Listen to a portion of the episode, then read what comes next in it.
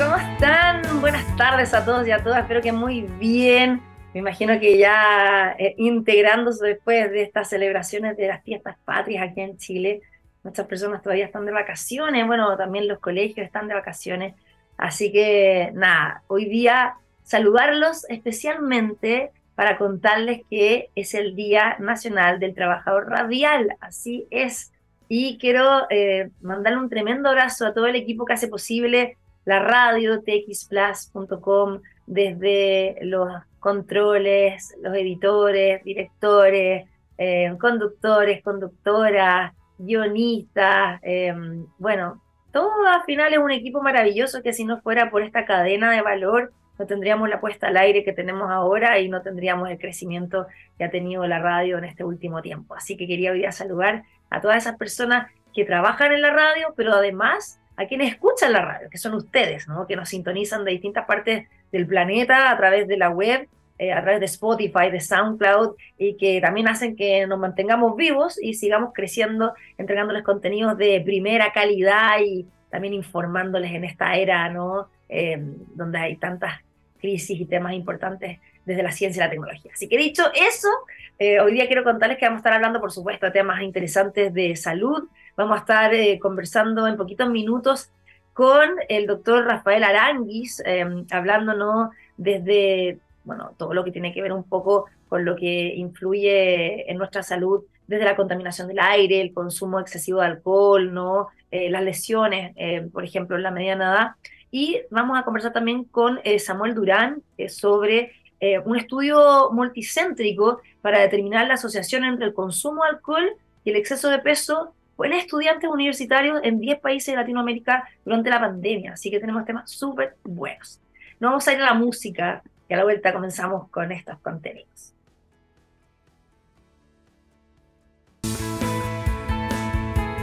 Bueno, ya estamos de vuelta, como les había anunciado, hoy día queremos conocer eh, un estudio súper interesante eh, que fue liderado por el doctor Samuel eh, Durán en Chile para determinar la asociación entre el consumo de alcohol y el exceso de peso en estudiantes universitarios en 10 países de Latinoamérica durante la pandemia por COVID-19. ¿no? Esto fue un estudio transversal, fueron 4.539 estudiantes matriculados en 10 países de la región y hoy día queremos conocer, por supuesto, cómo se hizo este estudio, qué motivó, cuáles fueron los resultados, obviamente, eh, y, qué pasa ¿no? con esa información que puede entregar ¿no? esta evidencia científica. Está con nosotros efectivamente Samuel Durán, que es director del Magíster de Nutrición en Salud Pública de la Facultad de Ciencias para el Cuidado de la Salud de la Universidad San Sebastián. ¿Cómo estás, Samuel? Bienvenido.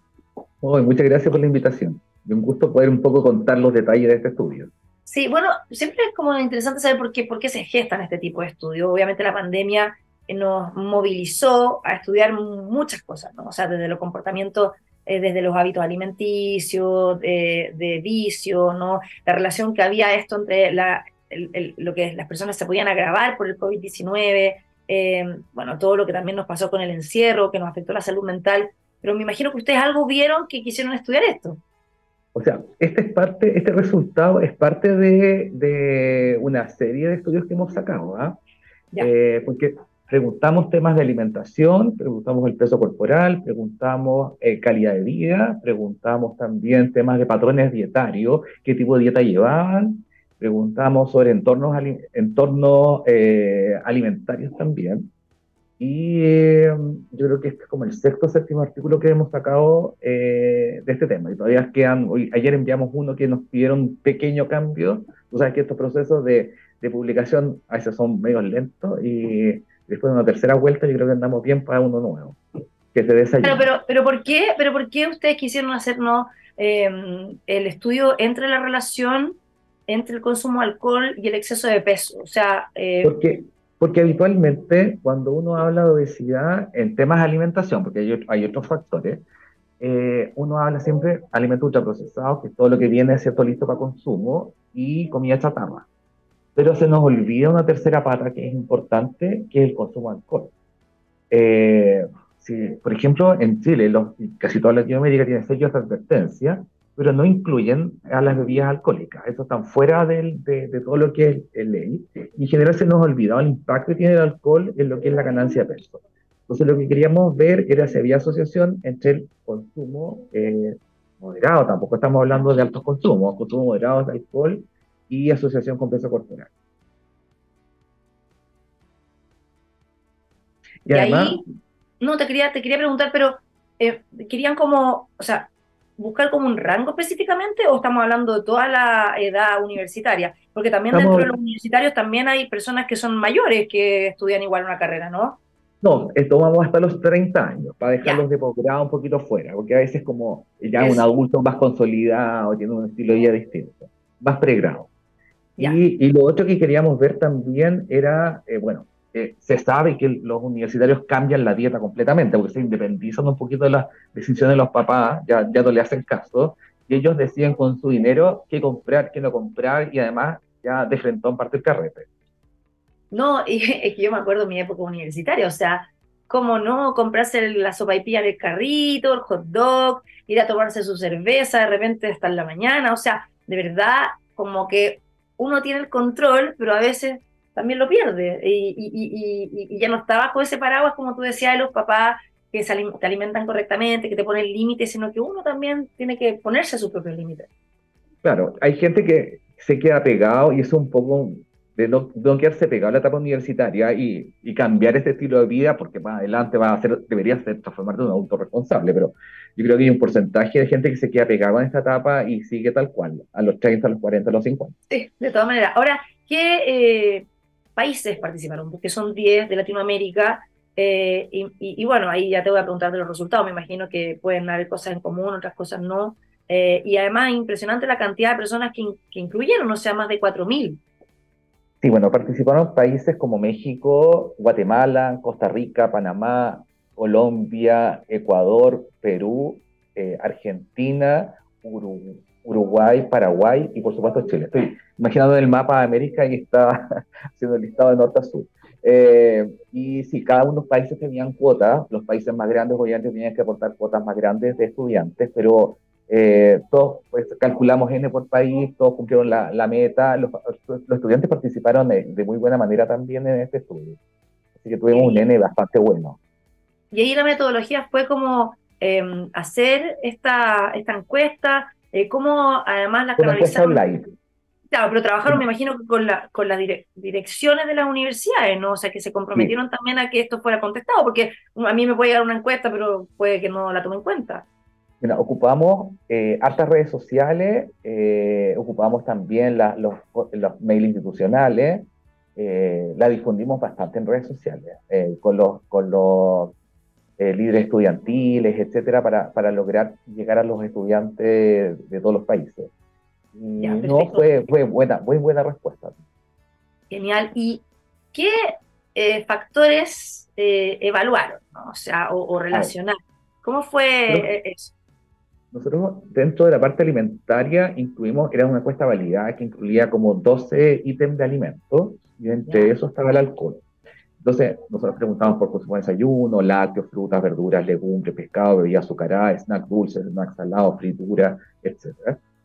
Y en este caso lo que quisimos ver era si los estudiantes, el consumo de una o de dos más porciones de alcohol fines de semana, asociado no con sobrepeso o obesidad y después la idea era ajustarlo con todas las otras variables, o sea, ajustarlo por, por sexo, por, por año de estudio, por país, por actividad física y por nivel socioeconómico, porque de repente pueden haber diferencias ahí que pueden estar influenciando también el consumo. Perfecto. Y, em, y me imagino que las respuestas, por ejemplo, variaron entre mujeres y hombres, entre edad y, por supuesto, países, ¿no? O sea, te lo pregunto porque siempre Chile ha tenido fama de ser un alto consumidor de alcohol. Más encima tenemos ¿no? un gran problema de salud pública con el sobrepeso y la obesidad. O sea, somos de los tres países con más sobrepeso y obesidad del mundo, incluido México y Estados Unidos. Eh, y me imagino que esto también se vio retratado en esta encuesta de estudio, ¿no? Mira, nosotros teníamos un poco de miedo por el, miedo de por el sesgo, eh, la gente trata de nunca contar lo que toma, pero como la encuesta era anónima, yo creo que hubo un poco más de honestidad eh, uno les pregunta a las personas, dicen, no, yo me tomo una copita en un carrete, tú no sabes que son mentiras. Entonces, pero sí, yo, pensando en que hay cierto sesgo eh, con respecto a las encuestas, en general la, la, respuesta fue bastante uniforme en los países. ¿ah? No tuvimos países que se dispararan. Chile tuvo una respuesta intermedia en el consumo. No, no aparecemos como los grandes consumidores, pero tampoco los, bajos, los, los que están bajos. Y si encontramos diferencias por sexo, siempre los hombres en todos los países toman más. ¿ya? Y eso tiene que ver con temas culturales, aunque las mujeres están ganado terreno. En este ¿Ah, tema, sí? sí, sí han ganado terreno con comparado 10 o 20 años atrás, está mucho más permitido a la mujer tomar y tomar en forma accesible también. ¿Y, y, hay alguna relación con la edad, por ejemplo? O, no, encontramos diferencias por, por estar en primer año, segundo, tercero, cuarto, quinto. Yo creo que el estudiante entra y entra desatado. Eh, así que no, no encontramos diferencias por eso. Y, y, en términos también de, claro que uno puede decir, bueno, o sea, a los 20, a los 30 no sé, uno puede ser un poco más, más, responsable, ¿no? O sea, ya ha vivido un poco la experiencia de, de, la juerga y eso. Yo, no, yo ahí tengo mis dudas, que tanto, yo creo que uno cuando está en la universidad se comporta como universitario independiente de la edad que tenga, eh, uno vuelve a ser estudiante ¿no? Es verdad. Y en términos de, países, ¿qué te llamó la atención? ¿Qué resultado hubo? Mira, me llamó la atención el hecho de que no hubo tanta diferencia por país. O sea, la muestra fue muy homogénea eh, al analizar el dato global y el dato por país. No, no tenemos países que se nos disparen en los consumos, sino que fue como bastante homogéneo. Uno, uno al ver las figuras finales, eso fue, como lo más sorprendente. Pero si hacemos un ranking, ¿cuáles son los ah, países que tienen? Eh, si no me equivoco, era México, Colombia de los principales consumidores, Chile estaba como entre medio, y, y los más bajos eran España, eh, era Perú, etcétera. Eran los países de, mayor consumo, pero, pero los consumos eran muy parecidos. ¿ya? Nosotros, ojo, preguntamos frecuencia, entonces si alguien se tomaba más de 3, si él se tomaba 20, no lo vamos a ver. Era está, está viendo acá los resultados que eh, entre los estudiantes con estado nutricional normal, el 59,6% no consumía alcohol, mientras que entre los que presentaban un exceso de peso era un 55,1%. Los estudiantes que consumían dos o más porciones de alcohol al día tenían 2,18 veces más riesgo de tener exceso de peso comparado con aquellos que no consumían alcohol. Y obviamente acá está, de todas maneras, la, relación directa entre el, o sea, el alcohol tiene un montón de calorías, tiene azúcar. Claramente La, gente piensa que no, me tomo una cervecita, una copita de vino y no suma todas esas calorías a la, dieta diaria cada grado alcohólico son 7 calorías. Mira. Piensa en una en 100 ml de algún licor, de un destilado, pisco, whisky, eh, tequila, lo que sea. 100 ml son 40 grados alcohólicos, 4 por 7, 28, son 280 calorías, solo media, medio vaso, que es una piscola para mucha gente. El resto sumale la bebida, la bebida negra, la blanca, que generalmente es con azúcar. Nadie se toma una, toman cuatro, de ahí para arriba. Ya, entonces vamos sumando cerca de 1500 calorías solo en alcohol, solo en alcohol. Y ahí se suma la chorrillada, las papas fritas, las hamburguesas, las pizzas, etc. Entonces, y, también ahí hay que agregar otros factores, no sé si se midieron, pero, pero claro, eh, tiene que ver cuando la gente, toma y, mezcla también con otros consumos, por ejemplo, de drogas, marihuana, etcétera, también después come más. Sí, nosotros no medimos droga, porque son preguntas que son un poco más delicadas. Entonces, eh, eh, no quisimos medir eso. Pero sí, por supuesto. Entonces, ahí lo que nos, llamó la atención, uno, el resultado que fue impactante, y, y dos, eh, lo poco que se habla un poco del tema también. en general, el tema de alcohol, los gobiernos no, no, no, no le pegan mucho al tema. Yo recuerdo, te voy a contar una anécdota, cuando era presidente del Colegio Nutricionista, nosotros impulsamos eh, el poner etiquetado al alcohol y calorías. Fuimos al Senado 10.000 veces, al, fuimos al Congreso muchas veces, acompañamos, eh, acompañados por el director de Senda, que, que estaba súper de acuerdo con nosotros, y lo terminaron sacando del cargo. Qué terrible, no te puedo creer. Lo sacaron del cargo, todo se acabó. Oye, y ahí te quería preguntar, Samuel, em, sobre las conclusiones, ¿no? Porque efectivamente, bueno, hay una relación, o sea, entre más alcohol se consume, más sobrepeso hay. ¿qué, qué, se puede hacer con esa información? O sea, tú recién contaste lo que te pasó, pero ¿qué haces con esa evidencia? Por un, lado, antes de, concluir, yo creo que hay que eh, sacar varios mitos con respecto al alcohol. Uno, que el alcohol por sí solo no se transforma en azúcar, que la mayoría cree que el alcohol se transforma en azúcar. ¿ya? El alcohol se oxida completo, ¿ya? Se oxida completo, pero si uno le, agregó, no sé, un litro de puro alcohol, finalmente el pobre hígado trabaja, trabaja, trabaja, y oxida todo ese alcohol. Entonces, toda la ingesta de grasa, hidrato de carbono que, que, acompaña el alcohol, finalmente se transforma en grasa.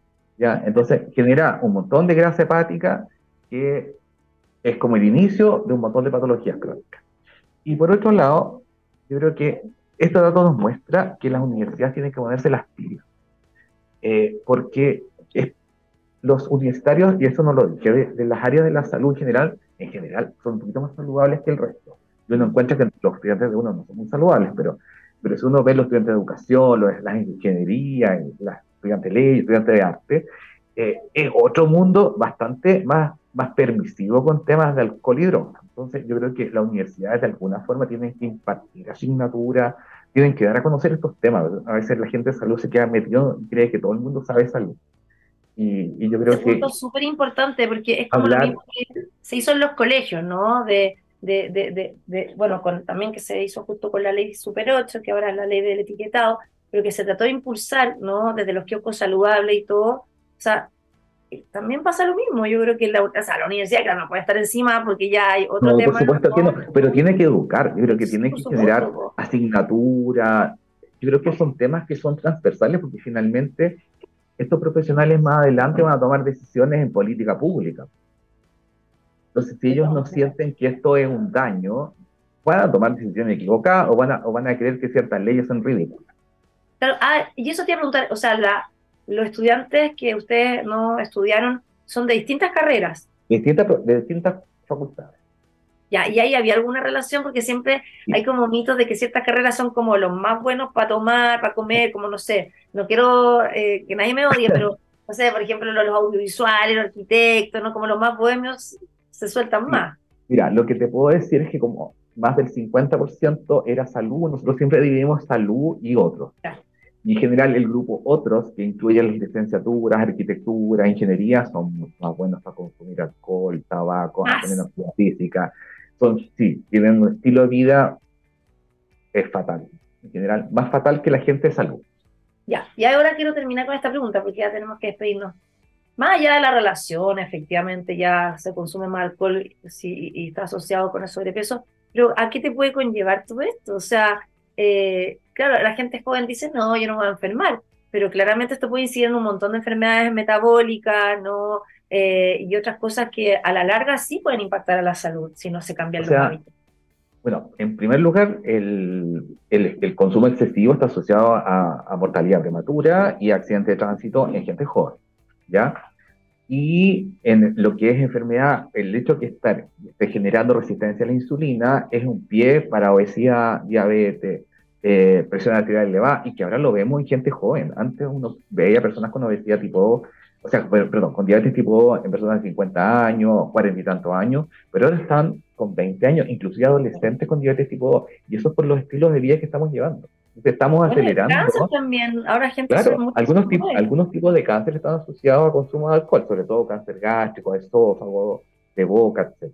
Entonces, de alguna forma, eh, cambiar los hábitos, ¿no? aquí no estamos diciendo que nos transformemos en abstemios, ni mucho menos, pero, pero bajar las dosis de alcohol, que sea menos frecuente, porque además nadie toma por la, copita de vino por salud, aquí estamos tomando para carretear. Entonces, eh, aquí hay que, hay que de alguna forma generar conciencia en, en, los universitarios de, de, los efectos dañinos a corto, largo, a, a corto plazo y a largo plazo y comer saludable, pues, o sea, no andar comiendo puras fritangas y completo y sopa aunque claro, los universitarios tienen menos plata y por eso se alimentan mal. Absolutamente, exacto. Además, los horarios son terribles, las ventanas que no te permiten llegar a la casa, etcétera. Eh, el picoteo, eso está mega descrito. Pero al final la, la relación que hay eh, es porque cuando tomas alcohol te dan ganas de comer más y comen más lecera, ¿eso es o no tiene? O, sea, el consumo de alcohol está ligado por un lado a una gran cantidad de ingesta de calorías producto del alcohol y además está vinculado porque nadie toma alcohol con manzanas picadas. No, por eso. Es, el fondo es porque al final engordas porque ingestas más calorías, pero también porque eso te puede llevar a comer más de por sí. Y además estás durmiendo menos, porque cuando tomas alcohol lo estás haciendo de noche, por lo tanto las horas de sueño se acortan, que también está vinculado a, mantener un peso corporal adecuado. Oye, súper interesante el estudio, Samuel, ¿de verdad? ¿Dónde se puede encontrar? Mira, está en la revista de Nutrición, publicado, es el último número, así que ahí lo pueden descargar, leer, eh, está fácil de, es de fácil lectura, así que no, no se van a demorar más de 20 minutos. Genial. Bueno, Samuel Durán, nutricionista, director del Magíster en Nutrición en Salud Pública de la Facultad de Ciencias para el Cuidado de la Salud de la Universidad San Sebastián. Gracias por estar con nosotros. Súper interesante lo que nos contaste. Que estés bien. gracias por la invitación. Chao. Chao, Samuel. Nos vamos a la música. De la vuelta vamos a estar conversando con el doctor Rafael Aranguis de la Clínica Alemana. Estamos de vuelta aquí en TX Health. Recuerden que nos pueden escuchar todos los martes y jueves de 12 a 13 horas en Chile y en el mundo a través de nuestra plataforma txplus.com. También estamos en Spotify, en SoundCloud y nos pueden seguir en las redes sociales arroba txplus, el hashtag txhealth y las mías también son arroba Baid. Hoy día, eh, como cada 21 de septiembre, se conmemora el Día Mundial del Alzheimer, que fue proclamado por la Organización Mundial de la Salud con el objetivo de concientizar y visibilizar también esta enfermedad que afecta no solamente a los pacientes, también a los cuidadores, a los familiares, ¿no? Y que, bueno, laboratorios de todo el mundo y también investigadores e investigadoras están tratando de buscar la cura y también entender mucho más su origen. Eh, hoy día queremos saber al respecto porque además eh, se encontró un nuevo factor en la incidencia de esta enfermedad, que es la polución ambiental.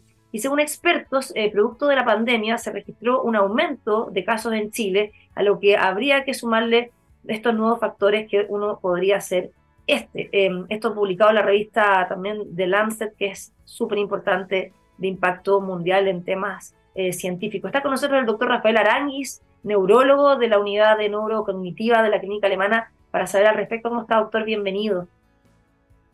Muchas gracias por la invitación, Andrea. Eh, sí, efectivamente, como, como tú eh, cuentas, ya en el año 2017 la Comisión Lancet, que es un consenso y un panel de trabajo de varios expertos había definido nueve factores de riesgo atribuibles a la enfermedad de Alzheimer, eh, que eran los clásicos que uno habitualmente conoce, escolaridad, diabetes, hipertensión, factores de riesgo cardiovascular, depresión, aislamiento social, etc. Pero en el año 2020, eh, producto del análisis de la evidencia disponible a la fecha, agrega tres factores de riesgo más. Uno de ellos era el alcohol, son mayor de 21 unidades de alcohol eh, a la semana, eh, trauma, traumatismo encefalocraniano y eh, lo que mencionabas tú, eh, la polución del aire. este tema de la relación entre polución y deterioro cognitivo era algo que se sospechaba, que se había estudiado también en modelos animales, pero producto de varios estudios longitudinales se estableció que había una asociación entre vivir en áreas con mayores con mayor niveles de polución versus eh, áreas con menores niveles. Y ahí, doctor, eh, antes de ir como al detalle, eso que es súper interesante, em, recordemos para quienes no saben, ¿no? ¿Qué, ¿Qué, es el Alzheimer? O sea, ¿qué es lo que produce en nuestro cerebro?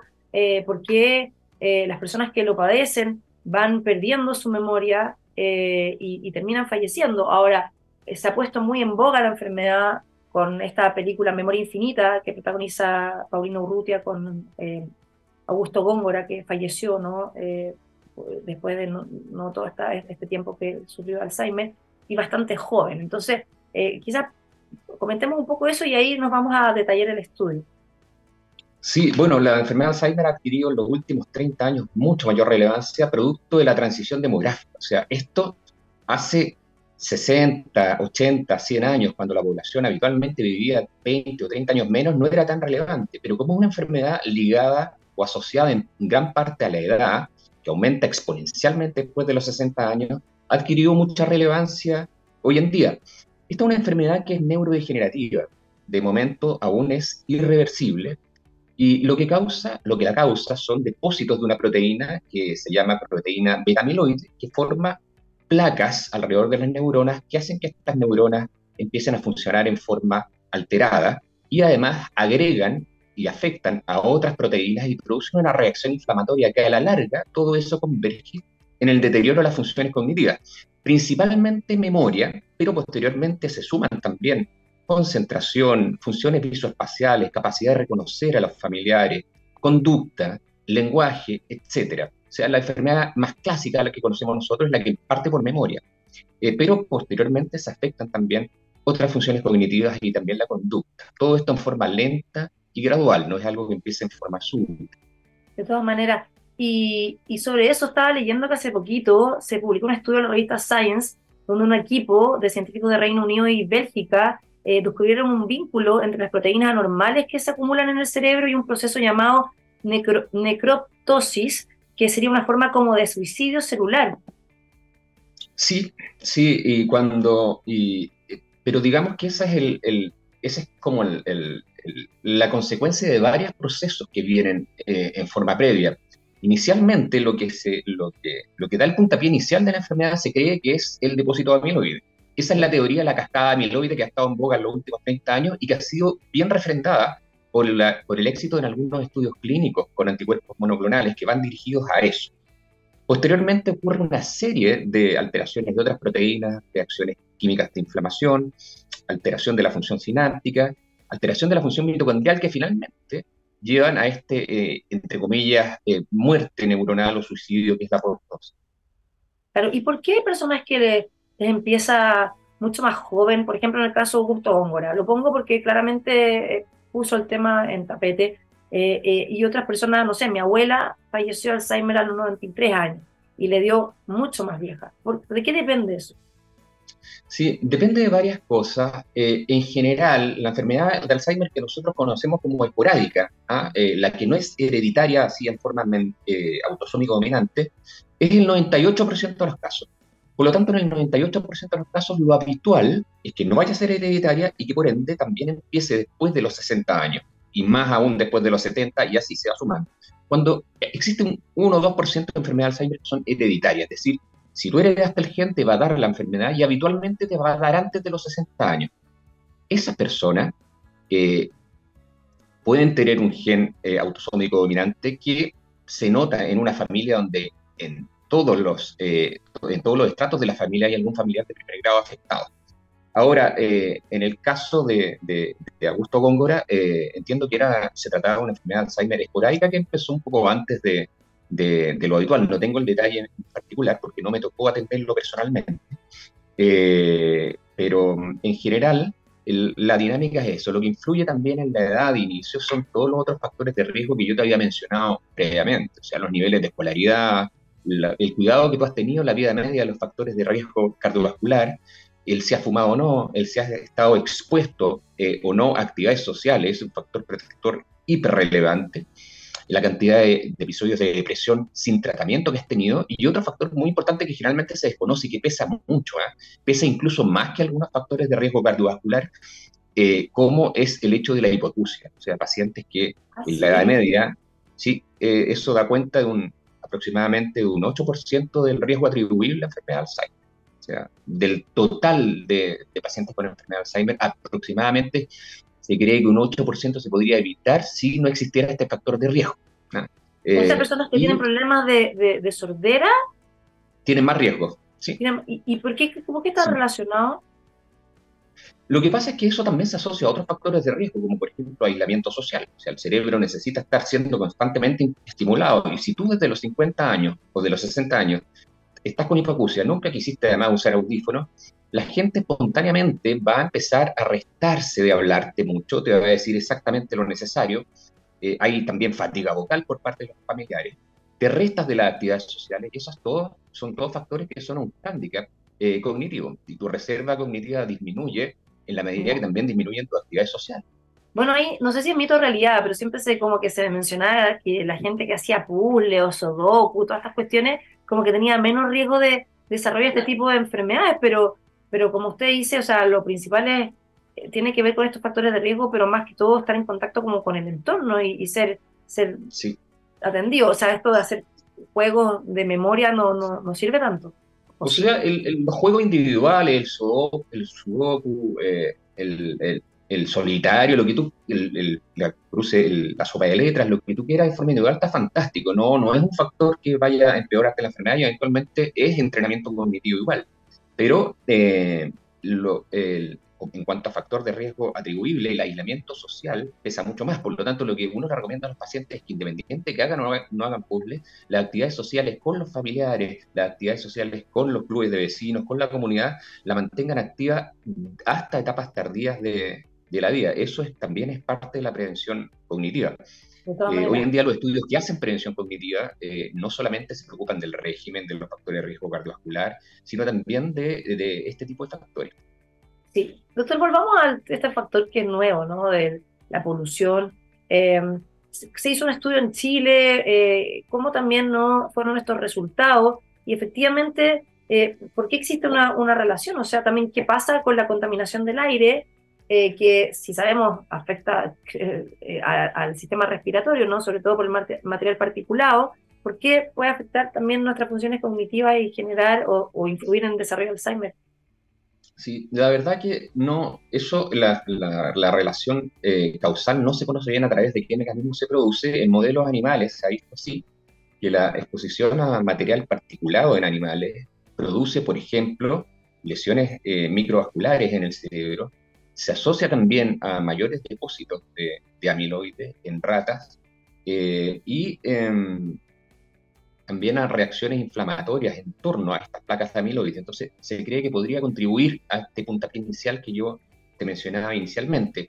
Pero lo que disponemos en seres humanos, como evidentemente por un tema ético no se pueden hacer experimentos y exponer a un grupo a, a, polución y otro no, lo que se hacen son estudios observacionales de seguimiento. Entonces, hay metaanálisis que juntan varios estudios eh, y sacan conclusiones al respecto, eh, estudios que han seguido a pacientes a veces por varios años que han comparado a aquellos que, tienen, que viven en zonas, eh, permanentemente en zonas donde hay mayores niveles de material particulado y otras zonas donde hay menor, ya han establecido que existe una correlación y un riesgo un poco mayor en aquellos lugares donde los pacientes viven en, en, lugares con mayor contaminación y en particular los, los, los factores de, de contaminación que están más vinculados con esto son aquellos que se derivan de la combustión de eh, materiales, de combustibles fósiles eh, y también de, madera.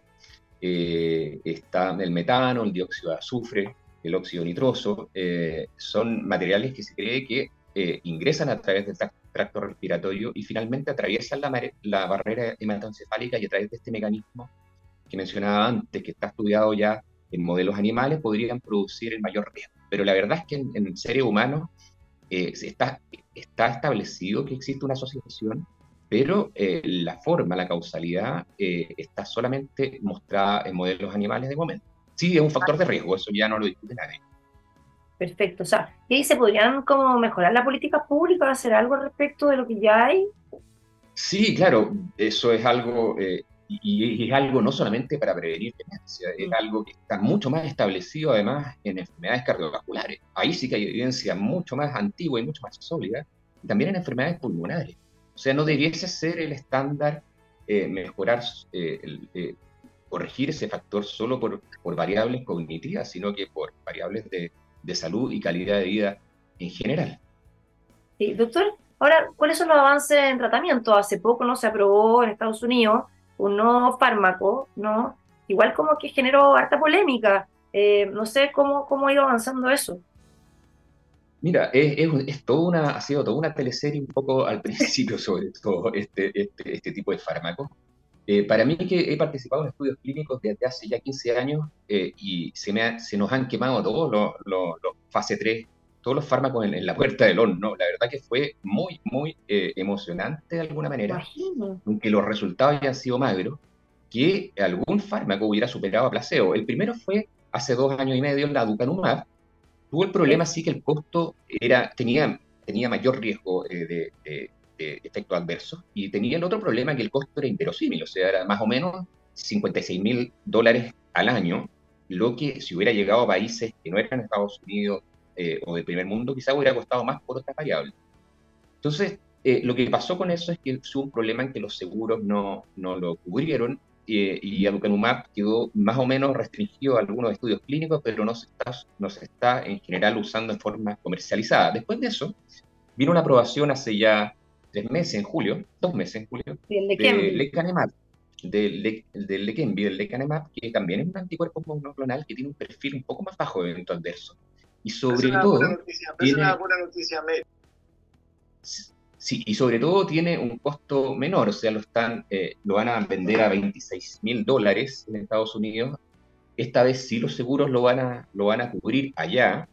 Eh, no se sabe cuándo el ISP va a autorizarlo para su uso en Chile y tampoco se sabe exactamente cuánto va a costar, porque esto tiene gastos de traslado, la cadena de frío tiene una ventana de temperatura que tiene estrecha, eh, requiere además que el paciente esté siendo monitorizado por una enfermera durante una hora, es una infusión mensual, por lo tanto tiene una serie de gastos asociados aparte de lo que cuesta la polla en sí. Pero igual sigue siendo una buena noticia. Sí. Eh, y se acelera la enfermedad, ¿no? ¿Algo así? Sí, ralentiza la, la, la, velocidad en que avanza la enfermedad eh, en distintas escalas que, que, miden la impresión clínica global, o sea, disminuye más o menos un 35%. Eh, pero eso es que empeora más lento. ¿ah? Yo quiero ser súper honesto en eso. ¿ah? No es que retroceda, no es que estabilice. Lo que se ha mostrado es que empeora más lento. Si tú vas a pasar de una etapa de, deterioro, cognitivo leve a una etapa de demencia leve, la etapa siguiente, eh, lo va a retrasar en algunos meses, va a ralentizar eso, pero tú sigues empeorando de forma lenta. se cree que una de las no hay vuelta atrás con Alzheimer. No, no, se, cree que una de las razones por las que ocurre eso es eh, que se interviene cuando el paciente ya tiene síntomas. Y cuando el paciente ya tiene síntomas, la cascada de amiloide ya está demasiado avanzada y se han desarrollado otros procesos secundarios. Entonces, la idea que se está planteando es intervenir en etapas más tempranas todavía, lo que se llama enfermedad de Alzheimer presintomática, que hay algunos estudios clínicos al respecto, pero faltan años para ver cuál es el resultado. Y lo otro es que va a haber otro anticuerpo monoclonal también de, muy similar al lecanemab, se llama donanemab, que probablemente va a ser eh, aprobado por la FDA a fines de año, pero no se sabe ni costos eh, ni, eh, ni nada respecto de la cobertura de los seguros hasta el momento. Hay, otra, hay, otro, hay otro fármaco nuevo que también fue muy impresionante y pasó, entre comillas, desapercibido, pero para los que vemos pacientes con enfermedad de Alzheimer es súper, tanto o más relevante que los previos. Y es que por primera vez en la historia se aprobó un fármaco por parte de la FDA, un fármaco que ya está disponible en Chile, eh, que se llama Brix Piprazol, eh, que es del laboratorio Lumbe, que se usaba para esquizofrenia, depresión, como coadyuvante en depresión, y que fue el primero que la FDA autorizó para uso de agitación o trastornos conductuales de ese tipo en enfermedad de Alzheimer. Hasta el momento nosotros solo usábamos tratamientos empíricos, usábamos antidepresivos, usábamos antipsicóticos, con respuestas variables, pero nada que, todo off-label, nada que fuera autorizado por la FDA. Esta es la primera vez que un estudio muestra resultados de este tipo que ameritan la aprobación. Y la verdad que eso, aparte que ya está disponible en Chile, eh, fue una noticia tanto o incluso más relevante para los que nos toca atender en el día a día, porque aunque uno no crea, lo que consulta al paciente con enfermedad de Alzheimer, la mitad de las veces es memoria, pero la otra mitad de las veces el motivo de consulta es la conducta. Entonces, pesa mucho esa aprobación. De todas maneras, doctor, para terminar, porque tengo que ya despedirlo, ¿por qué las personas se mueren de Alzheimer? ¿Perdón? ¿Por qué las personas que tienen Alzheimer terminan falleciendo? Eh, ah, por, varios motivos. Eh, en general, existe, en la medida que la enfermedad avanza, eh, va disminuyendo también la movilidad de los pacientes. después de 10, 12 años suelen, no solamente el Alzheimer, sino que todas las demencias son convergentes en ese sentido, tienden a tener problemas, por ejemplo, de dilución, problemas de inmovilidad, de postración, y eso genera, por ejemplo, una causa de muerte muy frecuente, eh, neumonias por aspiración. Como el reflejo glutorio está alterado, los pacientes aspiran algo de comida y desarrollan neumonias, pueden fallecer por eso. La inmovilidad también los lleva eh, a veces a desarrollar escaras y infecciones secundarias, las caídas, fracturas de cadera, etc. O sea, hay una playa de síntomas que, que rodean a la, a, la, enfermedad Alzheimer y son secundarios a esta, que son las que finalmente terminan eh, con la vida de los pacientes. Mm. Bueno, la idea también es, concientizar ¿no? sobre esta enfermedad, como yo decía, que no solamente afecta al paciente, sino que afecta a todo su entorno, ¿no? O sea, los cuidadores, eh, los familiares. Eh, y ahí, doctor, también, ¿cómo usted ha visto eso? O sea, de, que también se apoya toda esta red que está alrededor del paciente. Sí, ese es un punto que, en que Chile está todavía un poco al debe, eh, porque uno puede hablar acá de los y las cuidadoras, pero sobre todo de las cuidadoras, porque en Chile el 80%, 90% de los cuidadores son cuidadoras, eh, y el cuidado tiene un costo alternativo más o menos de 2.000 dólares mensuales. O sea, costo alternativo es todo aquí, no lo que gasta en fármacos, sino que todo aquello a lo que tiene que renunciar una cuidadora que está en edad laboral por eh, estar cuidando 24/7. Eso tiene un costo más o menos de 2.000 dólares mensuales, eh, o 1.500 dólares mensuales, no recuerdo la cifra exactamente, y la verdad que no hay infraestructura eh, de cuidado suficiente como para poder ayudar a solventar eso. me acuerdo que se habló en algunas, en algunas campañas de un sistema nacional de cuidados, pero yo me imagino que con, por algunos temas de, aprobación eh, en el Congreso debe estar todavía empantanado de financiamiento, la verdad no sé, pero eso era una, era una idea para tener algo de infraestructura que apoyara a los cuidadores sobre todo a las cuidadoras, eh, porque además en la canasta GES para enfermedad de Alzheimer, la atención del cuidador no está incluida, eh, porque es un usuario distinto, es una cuestión eh, que uno a veces dice, aquí lo administrativo a veces prima sobre, la, sobre lo clínico, pero es así debería cambiar eso de todas maneras. Ha sido súper interesante, doctor, y bueno, generar conciencia sobre esta enfermedad. También, si hay algún síntoma que pueda como diagnosticar a tiempo la enfermedad, ¿cuándo hay que visitar al médico? La verdad es que la sugerencia es visitar, hacer la consulta con cualquier queja cognitiva. Eh, ya sea se le atribuyan a la atención, sea dificultades para nombrar cosas, o lo que uno está más acostumbrado, para recordar episodios que han ocurrido en forma reciente. Que el paciente se acuerde de lo que hizo cuando niño no garantiza que no tenga enfermedad de Alzheimer, porque lo que se afecta es la memoria anterógrada, es decir, la memoria de lo que ocurre después de que empezó la enfermedad.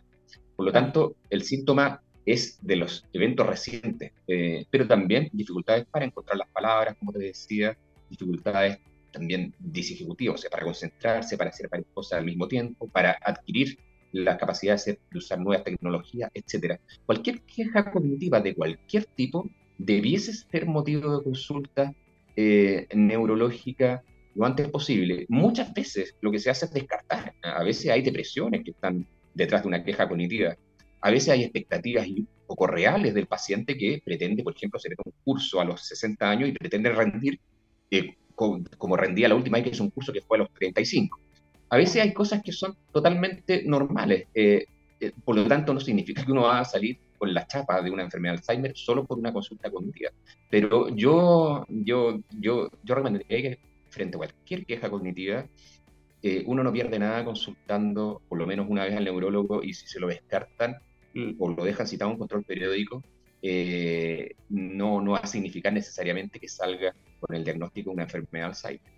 Perfecto. Bueno, eh, quiero agradecerle al doctor Rafael Aranguis, neurólogo de la unidad neurocognitiva de la clínica alemana, por el día de hablarnos de este Día Mundial del Alzheimer y, también por todo lo que ustedes han, también hecho y, bueno, también este interesante estudio que hoy día nos comentó. Que esté muy bien, doctor. Igualmente, gracias. Chao. Bueno, nos vamos. Eh, gracias por la sintonía. Feliz día a todos nuevamente el trabajo radial, todos los que trabajan en en TX Plus. Y nos reencontramos el próximo jueves.